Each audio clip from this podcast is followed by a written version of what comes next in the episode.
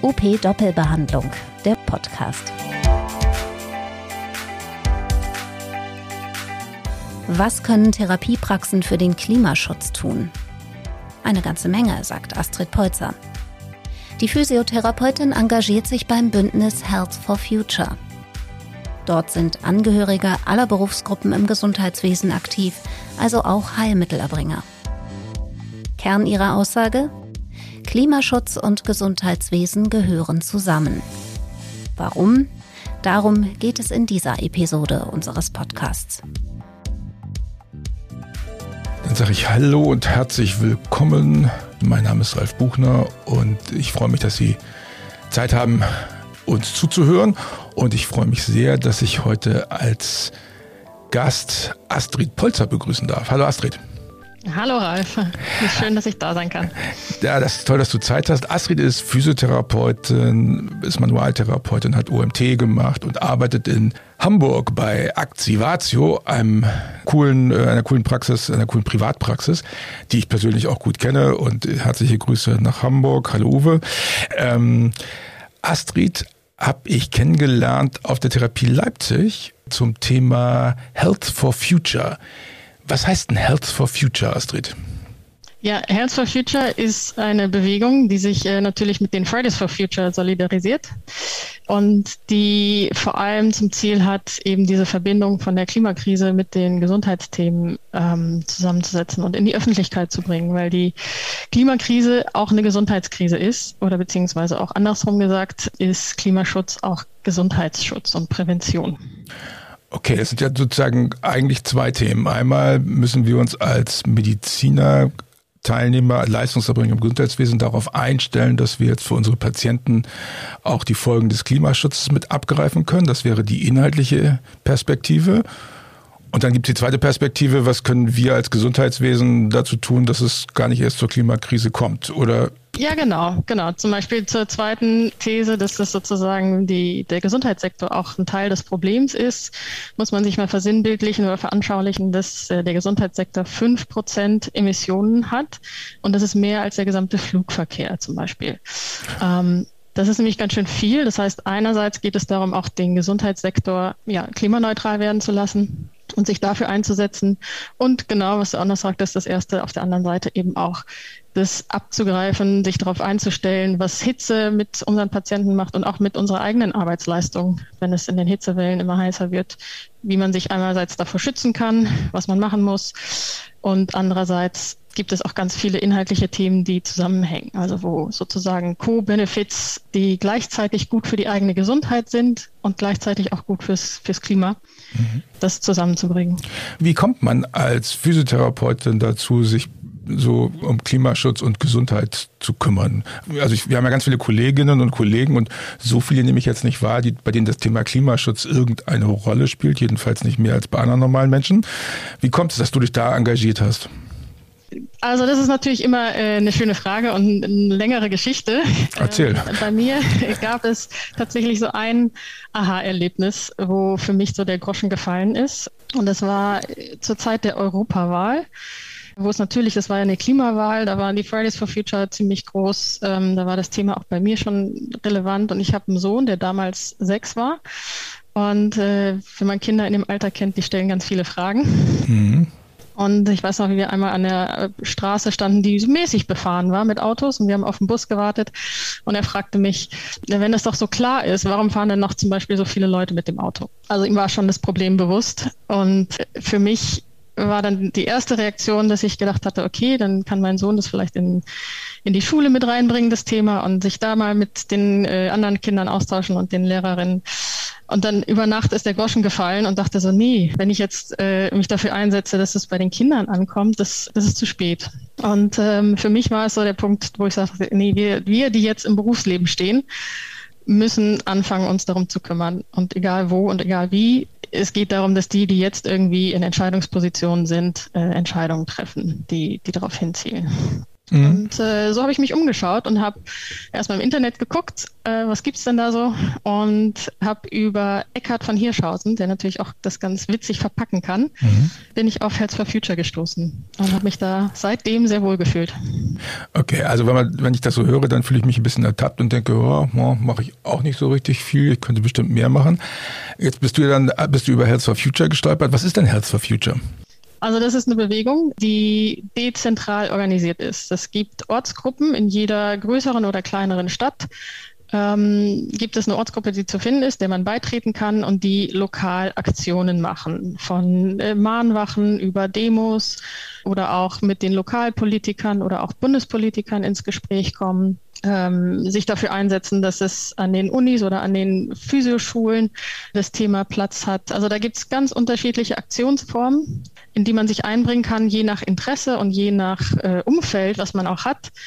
Es gibt auch die Aktionsgruppen, dass es äh, eben der Gesundheitssektor klimaneutral ist, dass man da versucht, da was zu machen. Und äh, relativ neu haben wir jetzt eine bundesweite AG mhm. unter Health for Future, die äh, Therapieberufe zusammengenommen haben. Also es hat gestartet mit den Physios und inzwischen sind wir interdisziplinär auf Ergo, Logo, Physio. Ähm, und äh, deswegen waren wir auch zum Beispiel in Leipzig und jetzt äh, die Ergos auch auf dem Ergo-Kongress und die Logos auch auf dem Logo-Kongress, äh, um da das Thema so ein bisschen platzieren zu können. Okay. Öffentlichkeitsarbeit sozusagen. Okay, das heißt, du bist da also jetzt in, in, in dieser Gruppe, das, ist, das sind dann Therapeuten, die auch wahrscheinlich mit anderen Professionen zusammenarbeiten. Was ist denn euer, euer Fokus? Ist das mehr Öffentlichkeitsarbeit und äh, Awareness schaffen für das Thema? Oder ist das auch ein inhaltliches Auseinandersetzen? Was hat das für Konsequenzen für unsere inhaltliche Arbeit, für unsere Therapie, für unsere Patienten? Also es gibt beides. Und ich zum Beispiel äh, mache auch so ein bisschen beides. Jetzt äh, aktuell gab es jetzt in dieser äh, Physio AG ein Posterprojekt, was sich dafür eingesetzt hat, was man ein Poster entwickeln kann, wie denn die Zusammenhänge sind und was man als Physiopraxis machen kann um eben ja, versuchen, Ressourcen zu schonen und klimaneutral zu werden. Und es gibt auch jetzt ein kleines, kleineres Projekt, wo wir versuchen, an die Grundschulen und den Schulweg sozusagen mit aktiver Mobilität zu fördern. Das sind so, sage ich mal, die, die Hands-on-Techniken. Und genauso ähm, finde ich es auch genauso wichtig, auch die, die politische Seite zu sehen. Also es ist wirklich beides, kann man ganz klar sagen. Okay, du hast gesagt, ihr habt ein Poster gemacht, was eine Physiopraxis machen kann, um ähm, klimaneutraler zu werden. Kann man da was machen als Praxis? Äh, ja, na klar kann man da was machen. Also von der Förderung, dass äh, Mitarbeitende zum Beispiel mit dem Jobrad gefördert werden, im aktiven Transport hin und her zu kommen oder Hausbesuche auch mit so einem E-Bike zu machen, anstatt mit dem Auto. Oder dass man die Stromversorgung auf Ökostrom umstellt. Das sind so ziemlich einfache Maßnahmen, würde ich mal sagen. Was äh, ja noch ein großer Baustein ist, ist die Wärme. Das ist wahrscheinlich immer ein bisschen schwieriger, je nachdem, dass man die Wärme versucht, klimaneutral hinzubekommen. Also die Heizung oder mhm. Dämmmaßnahmen. Ähm, aber wenn man über Dämmmaßnahmen, über Fenster spricht, gibt es natürlich Lüftungskonzepte, dass man das Fenster nicht gekippt hat, so kleinere Maßnahmen. Oder die, äh, wenn es ältere Fenster sind, mit Gummidichtungen abdichtet. Das sind so die, die bekannten Sachen, die mhm. man machen kann. Ein anderer großer Baustein ist aber auch gleichzeitig noch, dass man eben auch Patienten und Mitarbeitende aufklärt, dass man die Verbindung schafft und dass man noch mehr Leute motivieren kann, auch aktiv zu werden. Weil je größer die, die Bewegung der Aktiven ist, desto mehr wird auch die Politik das Thema wieder aufnehmen. Im Moment ist es ein bisschen in den Hintergrund geraten ähm, aufgrund der aktuellen ja, Lage, aber Genau, wenn, wenn je mehr Menschen sich dafür einsetzen, gibt es irgendwann auch so einen Kipppunkt auch für die für so gesellschaftliche Bewegungen. Ich kenne ja deinen Chef. Hat er das gemacht? Also habt ihr das umgesetzt bei euch in der Praxis? Ja, so ziemlich das erste. Also erstmal muss man sagen, dass er ja, du kennst ihn, ja. schon nicht ganz abgeneigt ist dem Thema. Das heißt, es ist ja. sowieso schon einige Maßnahmen. Wir haben schon ewig lange, sage ich mal, spülmaschinenfeste Plastikbecher mit einem Wasserspender, ähm, ganz ohne Plastik. Also wie gesagt, die Becher können nicht kaputt gehen auf der Trainingsfläche. Das ist schon mal ganz gut, mhm. aber die werden wieder verwendet, nicht weggeschmissen. Genau, aber das Erste, was ich so jetzt angeregt habe, war wirklich die Umstellung auf Ökostrom. Das ging dann auch ziemlich unkompliziert und da war er ganz überrascht, dass es gar nicht teurer war als der, den Stromanbieter, den wir vorher hatten. Das ist äh, auch schon mal ganz gut zu wissen. Das geht wirklich einfach und äh, kostet nichts und ist tatsächlich eine effektive Maßnahme, die viel beitragen kann. Mhm. Genau. Und äh, bei den anderen Sachen, äh, genau, Lüften ist natürlich auch schon ein Thema bei uns. Das wird auch schon so gehandhabt. Äh, manchmal muss man so ein bisschen dran erinnern. Aktuell haben wir die Mülltrennung eingeführt. Wir sind hier in einem großen Gebäude mit vielen Büros. Ähm, und es kommt jetzt, dass tatsächlich das ganze Gebäude endlich Müll trennen kann. Das ist natürlich auch schon mal schön zu sehen, ne? dass man einfach, wenn man mal nachhakt bei Hausverwaltung, da doch was passieren kann. Das heißt, man kann als Praxis tatsächlich auch initiativ werden und, und, und, und Wirksamkeit über die eigene Praxis hinaus entfalten, wenn man sich in solche ja. in, in, solchen Bürogebäuden bewegt. Ne? Ja, glaube ich auch. Genau. Und was dann noch kommen wird, das ist natürlich ein Prozess. Es passiert nicht von heute auf morgen, aber da wird noch einiges passieren, glaube ich, auch bei uns. Habt ihr auch mal ausgerechnet, was besser ist? So einmal Laken gar keine oder die Leute bringen sich selbst was mit? Wie ist das? Mal, mal von Corona-Hygieneaspekten abgesehen. Ja, das, das Beste wäre natürlich, die, die Leute bringen ihre Handtücher wieder mit und äh, waschen sie nicht nach jeder Benutzung, sondern lagern das am besten zu Hause irgendwo für, die, für das Rezept oder so und äh, oder je nachdem, wie, wie benutzt das dann halt war, weil mhm. es hygienisch notwendig ist, das zu waschen. Und waschen ist mit der eigenen Wäsche. Ähm, es gibt tatsächlich gute Papierlaken, die auch vergleichbar sind mit äh, waschbaren Handtüchern. Mhm. Da, da gibt es auch Informationen, auch in dem äh, Handbuch, was wir in der Ortsgruppe Hamburg erstellt haben. Das ist relativ vergleichbar, da, was äh, Wäsche sozusagen Verbrauch oder diese Papierherstellung, wenn man Recycle-Papier nimmt und darauf achtet.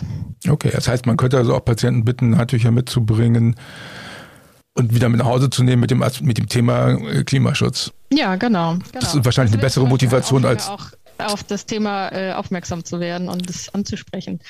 Ich glaube, es gibt viele, wir haben ja relativ verglichen mit den Ärztinnen und Ärztinnen relativ viel Zeit mit den Patientinnen und Patienten, dass wir ähm, ja manchmal so einen Aufhänger ja nutzen können, um das Thema anzusprechen und ja, Menschen dazu bewegen können, was zu verändern. Ob das jetzt im eigenen Rahmen ist oder ob sie dann aktiv werden in ihrem Rahmen. Ähm, ja, in meiner Vorstellung ist es optimalerweise dann irgendwann so ein Schneeball, der zur Lawine wird, im positiven Sinne. Na, es gibt, du hast mir so ein, in der Vorbereitung hast du mir so einen Flyer geschickt von Health of Future und da sind so Fotos drin.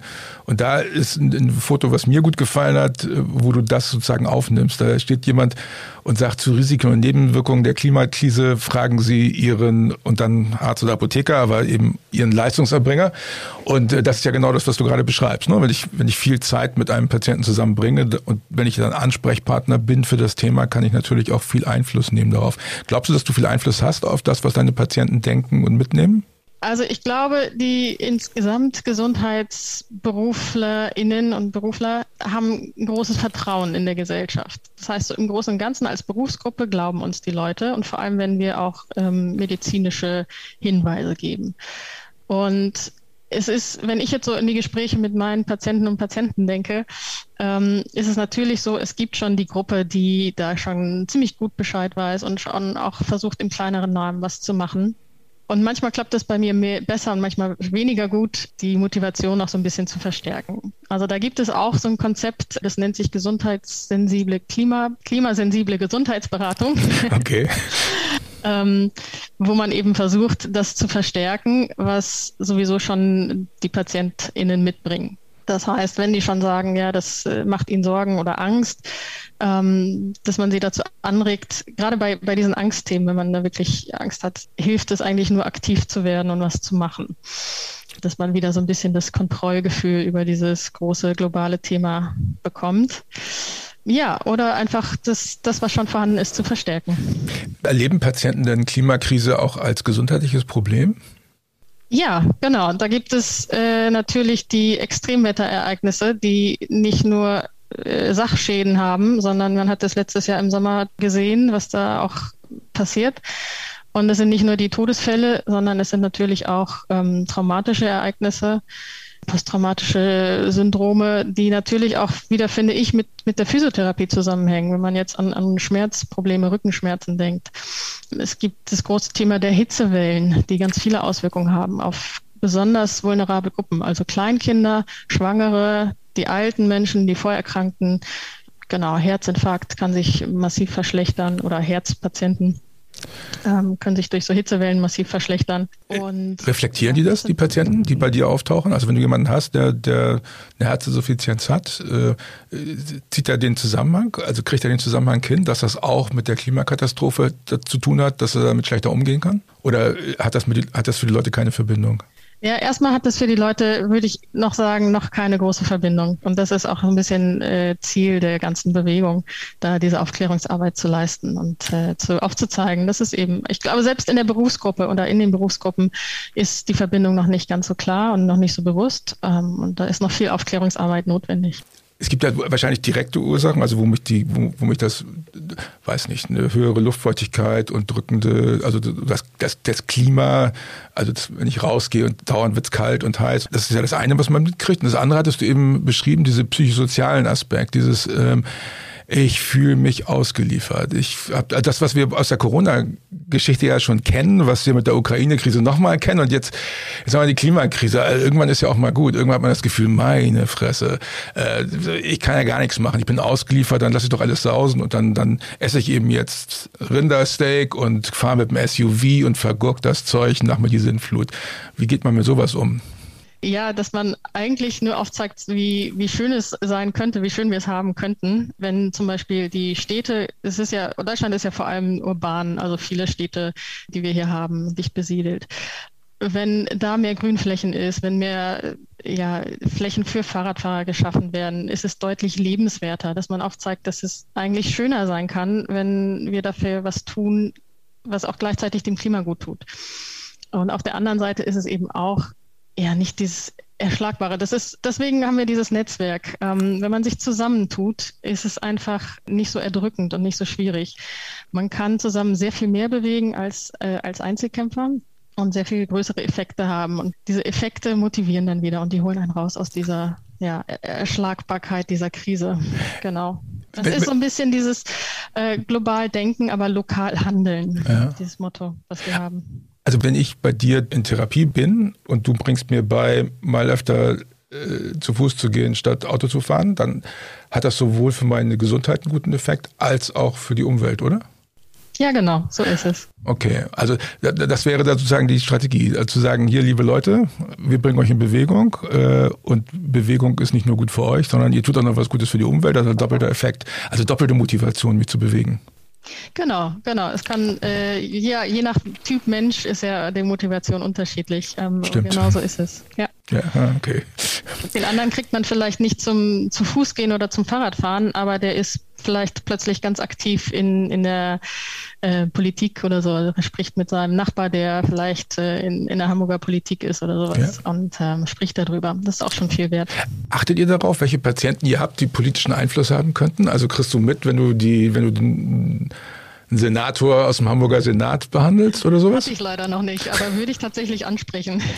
Okay, das heißt also auch abfragen, welchen Einfluss haben die Leute? Also könnte man in der Therapie fragen, hey, Hast du Einfluss, den du nutzen könntest für die Sache, wenn, wenn jemand interessiert ist? ist das, würdest du das als akzeptable Fragestellung ansehen? Also ich denke, wenn es das, der Gesprächsverlauf hergibt, auf jeden Fall. Ja, man muss natürlich die, das Hauptproblem des Patienten nicht aus dem Fokus verlieren. Ähm, aber ich, ich, kenne viele Situationen innerhalb äh, des Behandlungsspektrums, wo man sich über andere Themen unterhält und nebenbei entweder der Patient macht eine Übung oder ähm, man macht eine passive Technik. Äh, das ist durchaus möglich, dass man dann solche Fragen stellt, klar.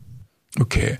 Und auch nicht aus dem Nichts heraus. Ne? Ich glaube, da sind die kommunikativen Fähigkeiten auch gefragt, dass man äh, nicht mit so einer ja, Einstiegsfrage startet, sondern. Wenn ich jetzt in, in eure Praxis da komme, hängt da irgendwas zum Thema?